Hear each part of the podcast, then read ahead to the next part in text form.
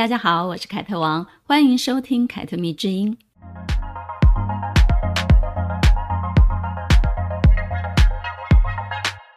自从开始陆陆续续说张爱玲之后呢，我收到最多的问题就是：哎，凯特，我也想看张爱玲，哎，但是我不知道从哪一本开始，可以给我一点点建议吗？嗯，其实这个问题不难哦。如果你想正确的打开张爱玲，从她一九四三年、一九四四年、一九四五年这三年发表的短篇跟中篇小说开始是准没错的。这三年呢，她写出了人生中大量被人津津乐道的作品。也是我觉得他状态最好、创作力最强大的三年，几乎没有一篇是不精彩的，没有一篇不是传世之作，每一篇都非常的好看，也非常的精彩。目前呢，这三年的小说被收录在两本书里面啊，新版的张爱玲是由皇冠出版的，《百年诞辰纪念版》中有《倾城之恋》跟《红玫瑰与白玫瑰》这两本书里，这是收录了这三年里面所有的作品。书名呢，只是取其中一篇小说作为书名了，啊，里面呢则包含其他一九四三年到一九四五年内的作品的收录。前面呢，我们已经说过了三篇了啊，分别是《封锁》、《丁一炉香》跟《倾城之恋》。那第四篇呢，我们就要来说说《红玫瑰与白玫瑰》。这个故事呢，也是大家耳熟能详的故事，就算你没有看过。你应该也看过网络上流传的金句吧？什么心中的白月光啊，朱砂痣啊，半年子啊，蚊子血那一段啊。香港的关锦鹏导演呢，也翻拍过这个故事，虽然是很久很久的香港电影了，但是如果你有兴趣，你也可以找出来看看哦。虽然精彩的程度，我觉得远远不及小说。张爱玲很妙，嗯，张爱玲是少有的让我觉得作品翻拍总是会翻车的作者，不是她的小说不好，而是她的小说真的太好了，而要翻拍出她文字里所描述的那个东西，实在是有点太难了，因为她用了大量的景跟物来做人物心境的一个譬喻跟描述，而要把这些东西非常具体的形象化，然后。画面的氛围还要做到位，我觉得真的是挺考验导演的一件事情。我很少把文字跟戏剧啊、电影拿来做比较，因为我觉得这是不同的创作载体。比如很多人就跟我说，《哈利波特》的书比电影好看一百倍啊，可是我怎么看都觉得电影没有不精彩，书也没有不好看，这是两两个可以拆分开来看的两个不同的作品。唯独张爱玲啊，我是怎么都拆分不开来，以至于呢，目前所有的改编的戏剧啊，或者是电影作品啊，都让我觉得，嗯，差强人意，勉勉强强，嗯。但是其中也不乏成功的作品，比如我觉得最成功的作品就只有一部，那就是李安的《色戒》，因为原著是一个非常短篇的小说，但是李安把它改编得非常的饱满，这个故事让他啊、呃，就是拍得非常的饱满，我觉得很好看。所以呢，张爱玲也变成我强烈安利大家一定要先读小说的文学作家。等你心有余力再去看电影的，嗯，他的中文的运用会打开你另外一个世界啊、你会发现，哎，北北东西中文，明明都是中文哦，每一个字我都会写，但是呢，它使用起来就是这么的行云流水般的顺畅，而且别致又富有创意。据说哦，八零年代初。有一位香港导演想要翻拍张爱玲，于是他就辗转托人去询问他本人是否愿意哦。然后张爱玲就问：“谁？王家卫？没听过。”那时候王家卫才刚出道，但是他就打算拍张爱玲的作品了，真是艺高人胆大，有没有？但不知道为什么后来就没有拍嘛。但我还是很期待王家卫有生之年真的可以拍张爱玲，因为我认为也许他也能够拍出他作品里面那一种上海女子的样子。我真的还蛮相信王家卫那个选角的眼光的。我记得啊，呃，我在看《一代宗师》的时候呢，大家都聚焦在章子怡所扮演的宫二的身上。虽然我也很喜欢宫二这个角色，但是戏份不多，那个戏份不多的宋慧乔依然是把我给惊艳了。她饰演叶问的太太叫张永成，那个扮相啊，还有那个王家卫的镜头语言，我竟然看到了张爱玲笔下的女人了。当王家卫的镜头移动到她的绣花鞋，还有床底下的蚊香的时候，哇塞，简直就是直接还原了《第一炉香》的画面。因为这几个镜头语言啊，加上嗯台词极少的宋慧乔的画面，就让我觉得，哎，也许王家卫真的可以拍张爱玲哦。扯远了，就当做跟大家闲聊一下我对张爱玲作品被影视化的一个感想吧。红玫瑰与白玫瑰是一个怎么样的故事呢？它是一九四四年张爱玲创作出来的小说。这一年呢，她二十四岁，刚认识胡兰成不久，然后呢就迅速的热恋了，并于同一年的夏天要结束的时候呢，跟胡兰成签下了胡兰成与张爱玲签订终生，结为夫妻，愿使岁月静好，现世安稳的一个结婚证书。关于这段故事呢，如果你有兴趣。你可以回去听听看第四集啊，那一集说的就是张爱玲跟胡兰成的那一点点情事。要我说的话呢，《红玫瑰与白玫瑰》是张爱玲写给女人看的男人的真面目。当然了，如果你要扩大它的深度，那么这里也牵涉到一点：一个人如果想要活得开心，嗯，到底是要选择做一个好人呢，还是做一个真人啊？好人跟真人这两个常常出现在张爱玲的某些小说当中。张爱玲丢出了每个社会人身在社会的选择，她告诉我们，也许我们的人生里面的各种选择，包含爱情与婚姻，其实都是偏向做一个好人的，而不是做一个。真人，真正的人，因为做一个真实的人，真正的人的代价比较大。呵呵，大部分的人呢，依旧会循规蹈矩的做一个社会里面认定的好人。除了因为比较安全、比较容易获得认可之外呢，也比较轻松。呵呵，所以我常想啊，如果张爱玲此时还在的话啊，她还活到现在的话，不知道会对做自己。这三个字生出多少吐槽的话来呢？他一定有他自己一套毒舌又锋利的说法啊，来讽刺这三个字的不食人间烟火。只有最最最最年轻的灵魂，我想才会视这三个字为真理。红玫瑰与白玫瑰呢，是以男主人童振宝为主视角出发的一个故事。嗯，他的第一人称就是一个男人。嗯说他生命里面有几个女人啊、主要是有两个啦，一个是情妇啊，一个是妻子，一个是热烈的，一个是圣洁的啊、但故事里大量的男性的心理的描写跟曲折，透露出了张爱玲不仅仅是一个写女人的高手，同样也是一位写男人的高手。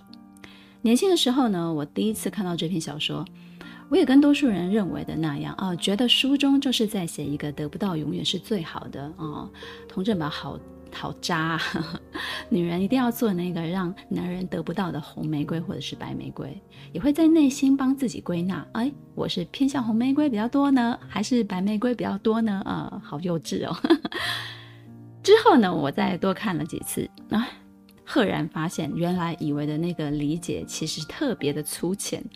故事即使写的是男性的心理，但是放在现代呢，我们除去里面的性别之后呢，其实你也能够看作是所有人一种普遍的心态，尤其是靠自己拼搏出一切，在社会上立足的男男女女，都会在这部小说中深刻地感受到啊，我是要做真实的自己，还是别人眼中的自己？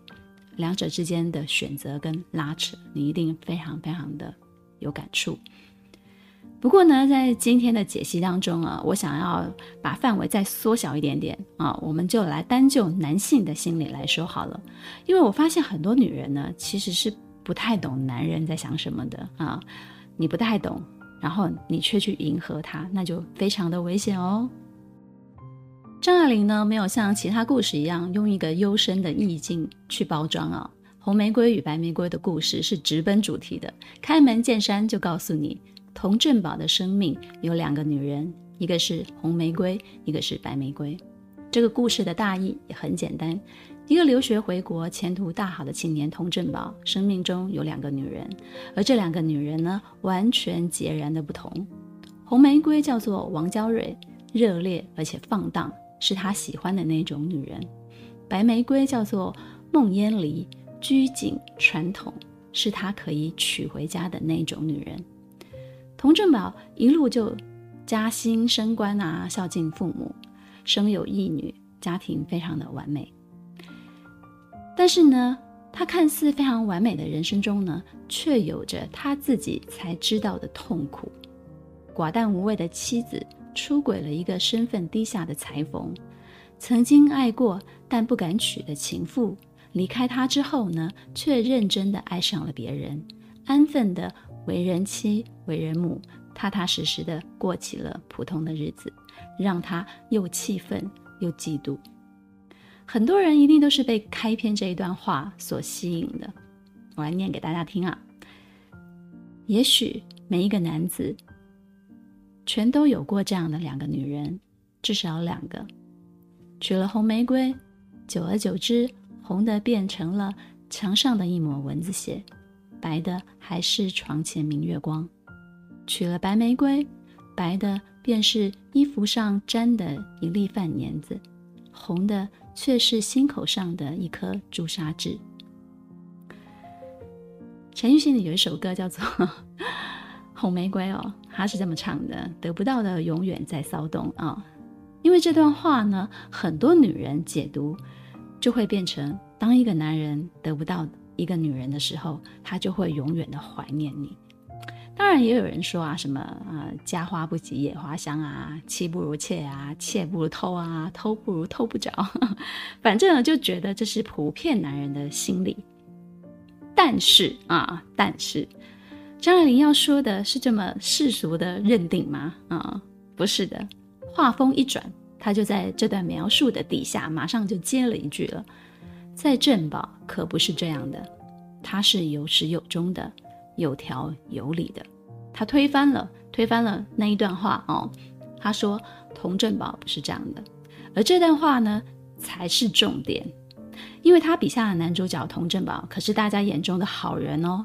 用王娇蕊的话来说就是，我看你这个人非常好，你这样的好人，女人一见了你就想替你做媒，你看。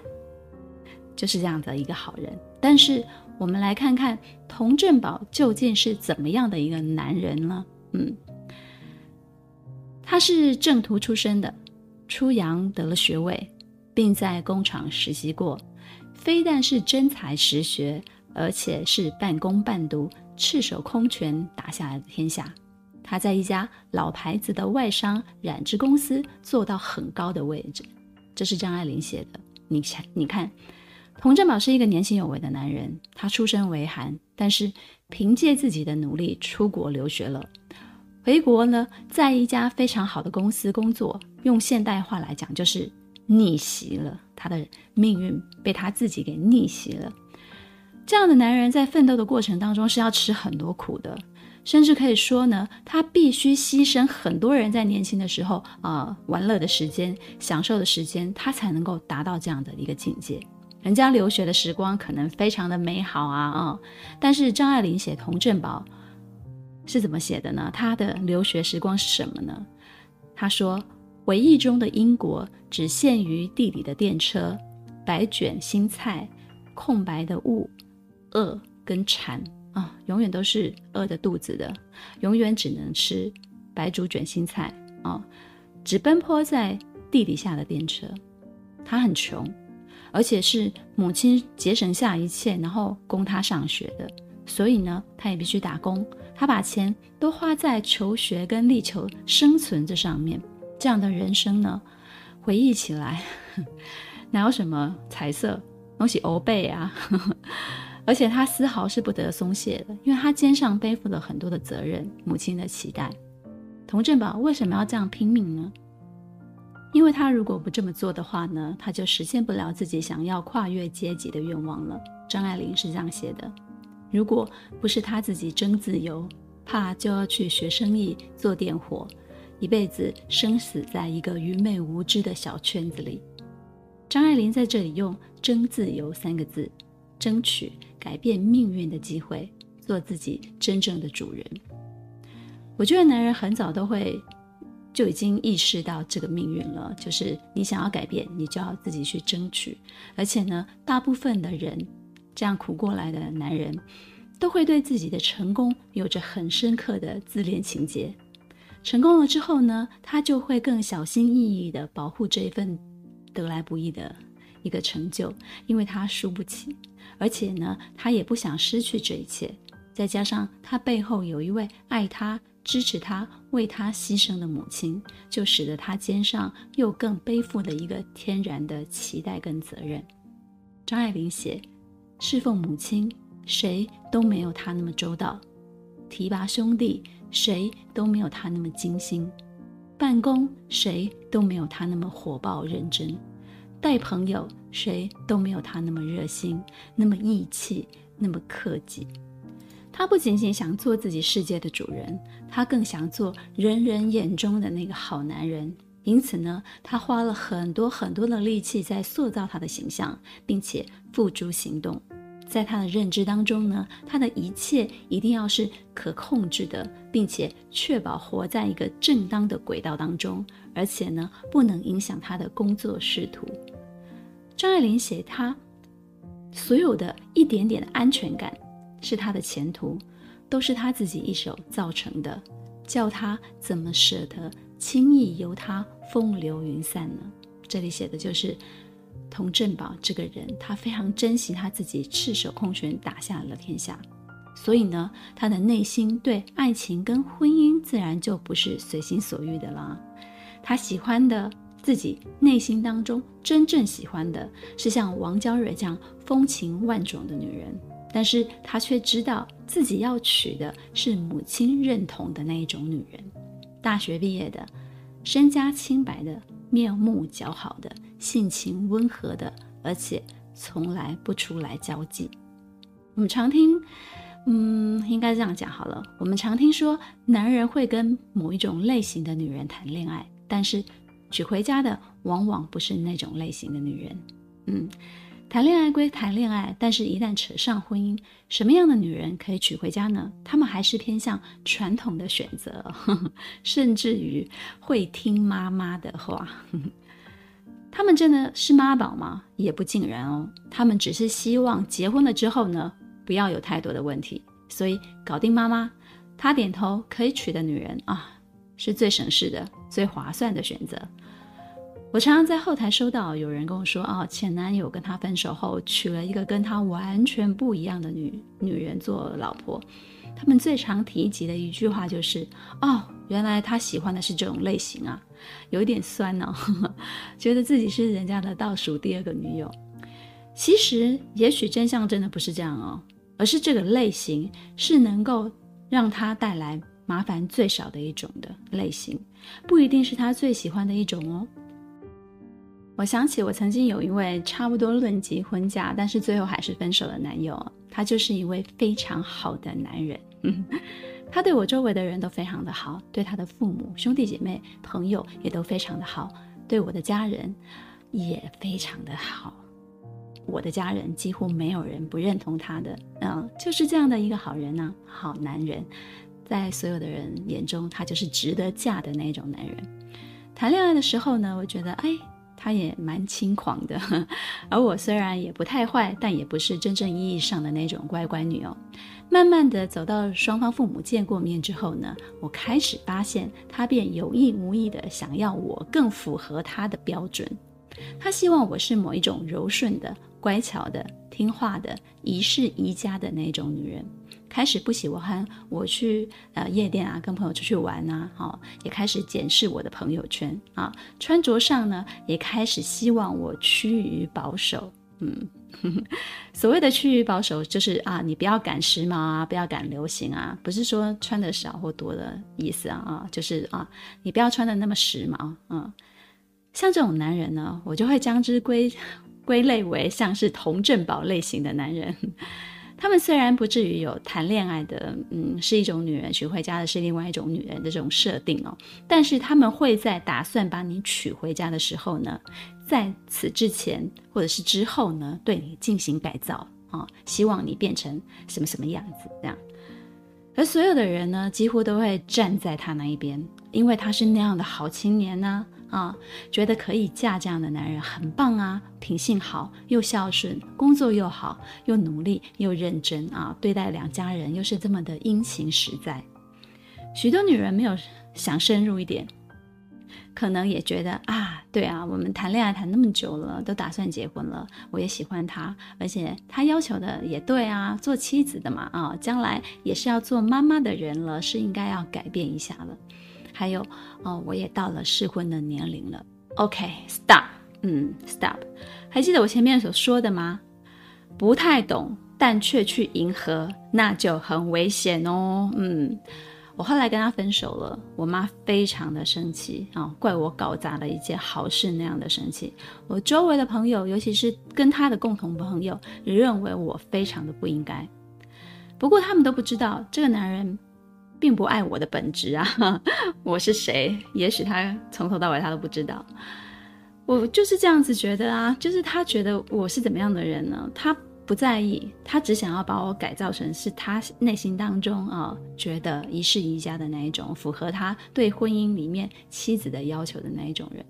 如果是这样子的话，那我跟他谈恋爱就好啦，他去娶一个直接符合他条件的女人就好，干嘛那么累还来改造我？我是真的这样认为的，因为我不是一个以结婚为目的来交往的女生，也不会觉得啊、你想娶我哦、认为。这样子你就有多爱我，就来判定说哦，因为你想娶我哦，那你一定是非常爱我。在我的价值观里面，甚至很多观念都跟世俗是非常不一样的。我跟他最大的不同就是 I don't care，我不在乎别人看我是好女人还是坏女人啊。所以呢，我就跟他分手了。佟振宝这样的男人哦，其实是现代社会的大多数。这个男人呢，没有家世背景，他既不是富二代，也不是家里有钱的小开，他们都是只身来到大城市打拼的野心家，或者是说呢，想要出人头地的人。他们努力提高自己的收入，努力的跻身到精英的行列，然后努力的让自己开上好车啊，实现阶级的跨越。这样完全靠自己拼搏才能跟成功的人士沾上边的一点男人。通常呢，都是在社会里头受过许多啊、压力跟不平等对待之后呢，辛苦的脱胎换骨的成就，让他们自恋，也让他们自大，但是同时也是得来不易的成就，让他们自卑又自私。如果你看懂他们这一层心理啊，你就会发现，他们所做的选择都是偏向自己的，对自己有用有利的才是他们要的，包含爱情跟婚姻哦。因为他们不像家里有钱或者是有遗产可以继承的人啊，可以挥霍，我可以犯错，因为他们太害怕失去这个得来不易的现况了，所以他们对命运里面每个足以改变人生的决定都算得非常的精准。很多人觉得哦，佟振宝很渣很自私，是因为他用爱情或者是用纯爱的角度来看他，当然他你就会觉得他很渣很自私。但是如果你用稍微功利一点的眼光来看，他这种男人会成功，就是因为他非常懂得自己要什么，为了目标的实现，意志力非常的坚定，甘愿牺牲自己的某些享受，违背自己的某些真实的意志。既然自己都能牺牲，他们也就不在乎牺牲他人，而这恰恰是很多女人看不懂的，而且也无法体会的。为什么？因为这些看不懂的女人，她们自己从来没有这种懂得自己要什么，而且不择手段要非要实现的那种强烈的愿望。她们追求人生，并非是成功的人生，而是有人爱我以及美满幸福的婚姻。她们把精力用在恋爱，不是工作。不是追求阶级的跨越，因为他们认为，我只要嫁给一个比自己好的人，他们就会实现阶级跨越。这只是男人跟女人之间非常不一样的地方。而一个男人一旦成功了，像童振宝这样，靠自己的能力与牺牲得到了他想要的地位跟财富之后呢，他会一直想要维持在啊、自己开辟出来这样一个小世界当中，希望这个小宇宙呢。能可以更圆满、更安全、更可以掌控，这种想法延伸到了恋爱跟婚姻，逻辑其实就是一样的。来，我们来看看童振宝在爱情跟婚姻里面究竟要的是什么。他在英国念书的时候呢，有一个初恋的女友叫做玫瑰，所以他把后来的女人都叫做玫瑰，是他们的分身啊。这个初恋女友呢，是他真正喜欢但是没有上床成功的女人。但是在这里，请你别误会了哈，不是他没有上到这个女人，而是这个女生想献身给他，但是他没有对他下手啊。他一生呢都在为他自己可以在当时那种气氛之下控制得住自己而感到骄傲。我刚刚前面说了嘛，他们会为了自己的目标不择手段，而且呢牺牲自己的享受。这里他就牺牲了。玫瑰在最后想要离别的时候呢，想在车上献身给他，但是他不想要，因为他怕什么？他怕玫瑰会要求他娶她，于是呢不敢要她。而不想娶玫瑰的理由非常的简单，像玫瑰这样的女人在国外很正常，因为她比较开放，嗯，但是要娶回中国就是很劳神伤财的事，不划算，嗯，这他心里打算的。玫瑰是怎么样的一个女人呢？佟振宝又为什么喜欢她呢？张爱玲写，佟振宝之所以喜欢和玫瑰谈恋爱，是因为玫瑰作风开放，而且她又要上课又要实习，生活很忙碌，所以喜欢比较爽快的对象，也就是不啰嗦、不会问东问西、唠唠叨叨的女人。他嫌弃中国来的那两个女同学过于矜持做作，追她们还要花一点时间，花一些功夫。而玫瑰似乎是那一种谁都可以在她身上捞一把的女人。而在此之前呢，佟振宝的破处经验是给了一名啊巴黎的妓女，这个被他称作人生中最羞耻的三十分钟，不是因为体验不好，而是他觉得啊，连这样的一个女人。他在他身上花了钱，都还做不了他的主人，这一点无法控制的原因让他觉得很可耻。之后呢，他跟王娇蕊偷情，是因为王娇蕊是一个任性的有夫之妇，是最自由的妇人，他用不着对她负任何的责任。这里所谓的责任就是什么？婚姻啊，他不需要娶她，对她负责，也能跟她在一起。而当王娇蕊真的爱上他了，啊，要为童振宝离婚，希望可以嫁给他的时候呢，他却退缩了。啊，他知道我不能娶王娇蕊，因为在他的心里，前途、名声是第一位了。他不能够娶一个离了婚的女人，他需要的是一位原生家庭清清白白的女孩子，可以跟母亲相处愉快，母亲看得也顺眼的乖巧听话的女孩子。爱不爱他对他来讲都是次要的，所以他娶了梦魇离。而这一切按着他的需要来的爱情跟婚姻，带给他一个什么样的结果呢？嗯，我之前说过了，张爱玲的小说呢，虽然写的都是一些市井俗人的俗人情事，呵呵，但反映出来的却是当时代的一个状态。他的小说呢，乍看是写诶爱情、言情、婚姻这些东西啊，但实际上呢，却是在批判时事跟批判传统。一个当时多数人眼中条件好的男人，在婚姻里一样撇除爱情哦，就是你在你你不是嫁给爱情，或是你不是娶爱情，以而是以传统的方式来进行的话，他的人生会像他想象的那样吗？也是可以控制的吗？也会带来安全感吗？张爱玲给出的答案是想得美嘞啊！佟振宝爱的是热烈的女人，从身体到性格都是那种火辣辣的啊！但是世俗的眼光里，这样的女人不会离家，名声也不好，所以她选择当一个好人，而不是一个真实的人。好人就是依循社会的规范眼光来行事嘛，所以她就娶了一个名声好的乖巧的女人。结果呢？啊，这个乖巧的女人让他食之无味，进而导致了他需要买春来满足他自己的性欲。然而呢，这个在他眼里完全不懂男女情事的乖老婆却偷情了啊，跟一个身份低下的裁缝师傅有了不正当的男女关系。而原本以为啊，他的乖巧是可以让他的妈妈啊婆媳之间没有问题的。但是他却乖到非常的笨拙哦，甚至无法持家，连佣人都敢骑到他的头上去。于是呢，就连婆婆最后都被他气走了啊、哦！本来就是娶回来要让妈妈开心的，结果妈妈被气走了。反而是那个他原本完全不看好啊，觉得不适合娶来当老婆的王娇蕊，整个脱胎换骨了。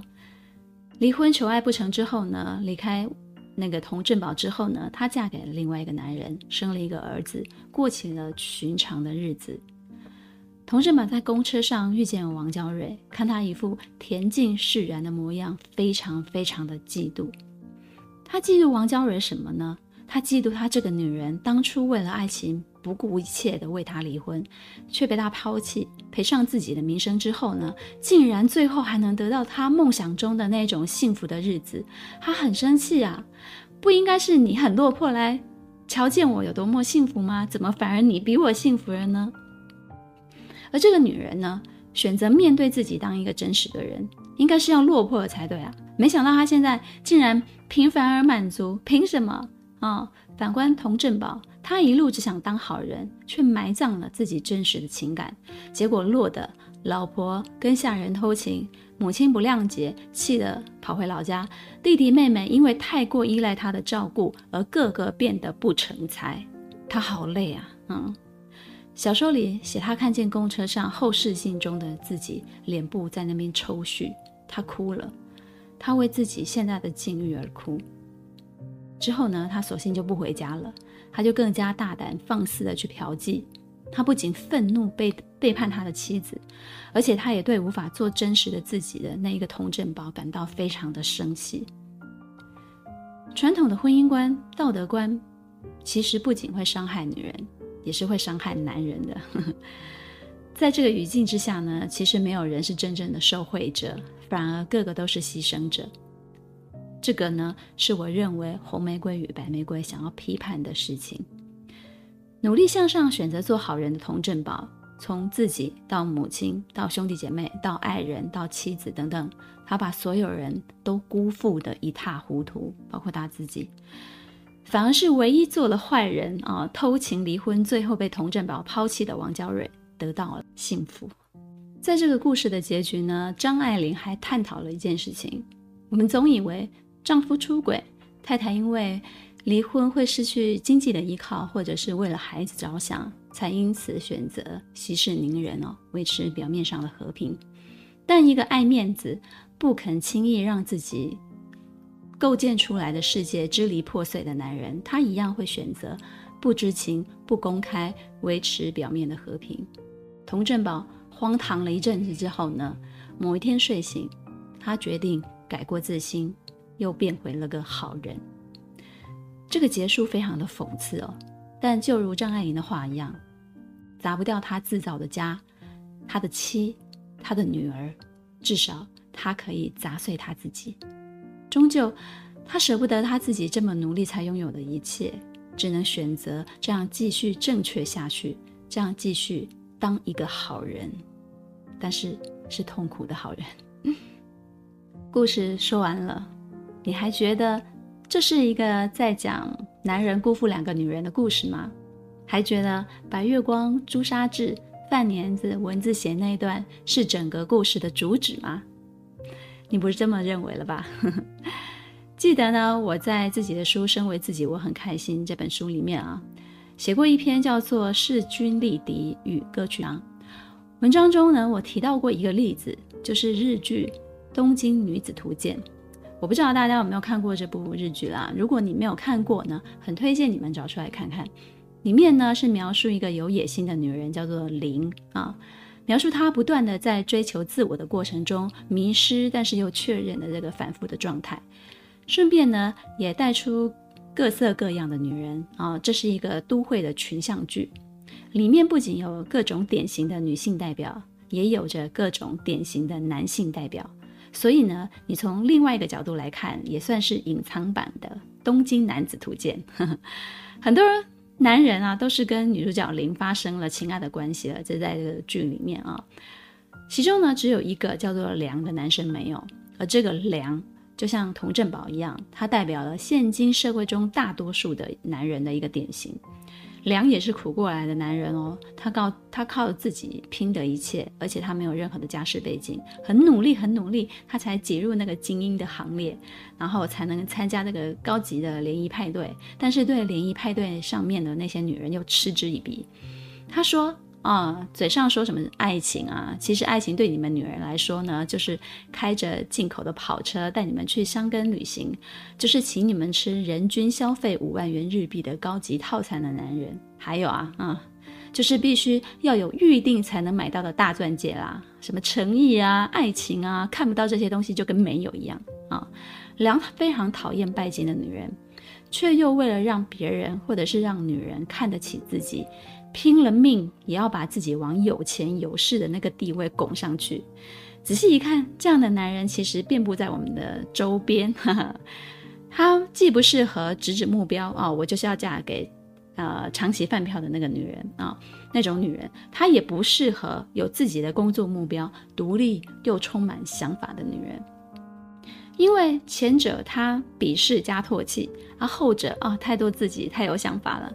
恐怕他也承担不起啊！哈，因此呢，当林问他，男人究竟会选择什么样的女人结婚的时候呢，他毫不犹豫的他就说出来了：一无所有的女人吧，没有自己的梦想，也没有理想，只是天真浪漫的支持他的那种女人。这样的想法其实跟童振宝是一样的啊，他想娶的是一个乖巧听话、柔顺的女人当妻子，因此。因为这样的选择最安全也最理想。知道为何在这个年代，嗯，你要恋爱结婚很难吗？因为男性跟女性要的真的越来越不一样了。嗯，一个靠自己拼搏出身的男性尚且还可以接受一个一无所有的女人，而真的有这样的女人可以选的，是的。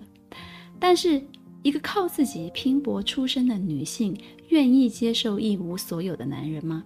或者说，有男人愿意承认自己一无所有吗？只一心一意的被妻子养着，天真浪漫的支持他的那种吗？有吗？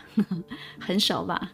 就算有，女人肯嫁给这样的男人吗？加上我们的婚恋观其实也越来越现实了。就像梁说的，没看见箱根高级温泉旅行五万元的等级的套餐、大钻戒等等东西啊，什么诚意啊、爱情啊。看不到这些东西跟没有一样，嗯，女人的现实逼着男人也开始计算，而像佟振宝这样靠自己的男人啊，则一开始就会开始算计了，不用等到哦女人逼他。红玫瑰跟白玫瑰真是一个很好的故事，对不对啊？在这里啊，还要分享一些张爱玲写的非常好的修辞跟譬喻，嗯。我们现在要进入一个文学的状态了，故事已经讲完了，我解析也解析完了。张爱玲是一个非常擅长写譬喻的人，所以啊、看她的文章哦，会非常的有趣，文字里有无限的画面啊。想学写作，真的可以多多看看她的作品哦。比如呢，她描写红玫瑰王娇蕊这种热烈的女人，对佟振宝的性吸引力就很高级哦，这是必须拥有很。对文字绝对的掌握的掌握力哈，然后也对文字的品味非常好的人才能够塑造出来的。明明是在写一个非常下流的东西，但是却写得非常的高端啊！光看文字就觉得心痒痒的啊！借物喻情的高手，在我心中一直都是张爱玲的。他写佟振宝第一次看到王娇蕊出现的时候呢，他正在洗头啊，头发上堆着一个洗发精的泡泡，推得很高啊，只穿了一件浴袍就出来见客了。嗯，谁会这样子出来见客？所以呢，用这样子的一个情况呢，就描写王娇蕊是一个作风非常大胆的女性。嗯，那他们两个见面啦。王王娇蕊的丈夫介绍他们两个认识，他就想伸出手来跟童振宝礼貌性的握手，却发现哎，他的手上全是泡沫，索性他就收回手了，而且还一不小心了把一点点的泡沫溅在了童振宝的手上。嗯，张爱玲就写了，他不肯擦掉它，由他自己干了，那一块皮肤上便有一种紧缩的感觉，像有张嘴轻轻吸着它似的。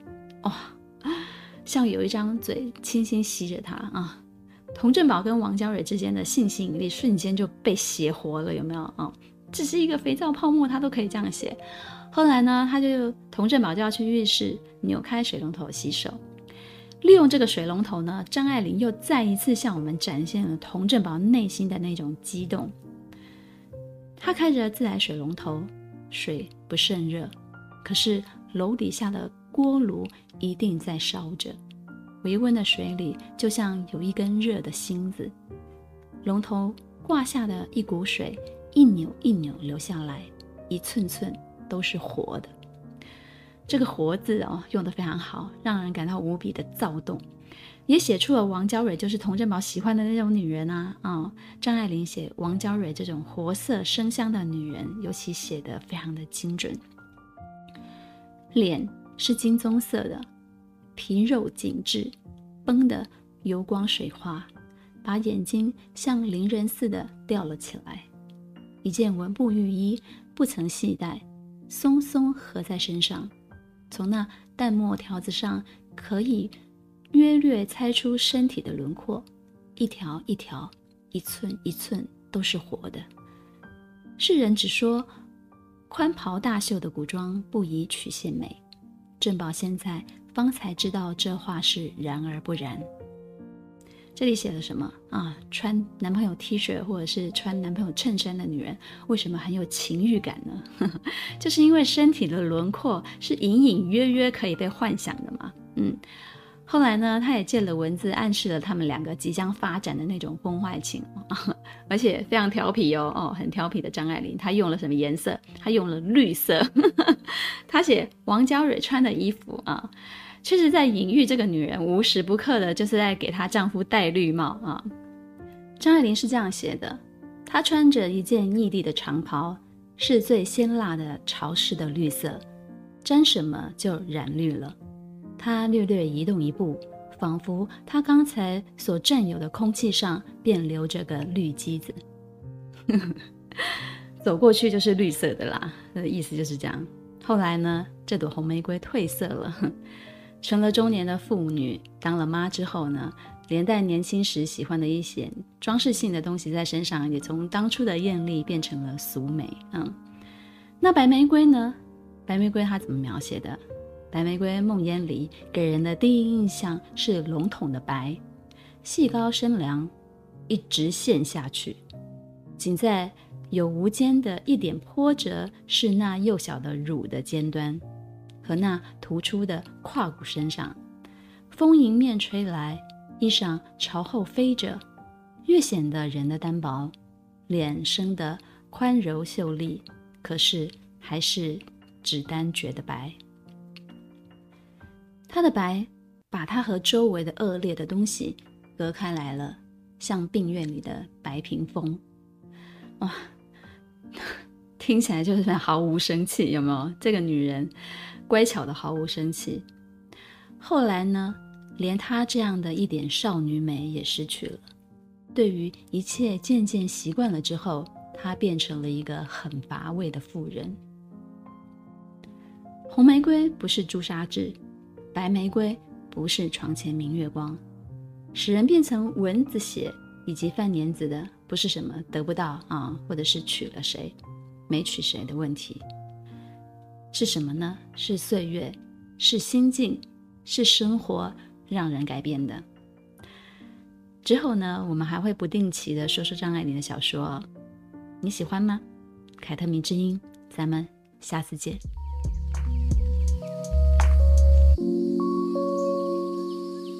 嗯。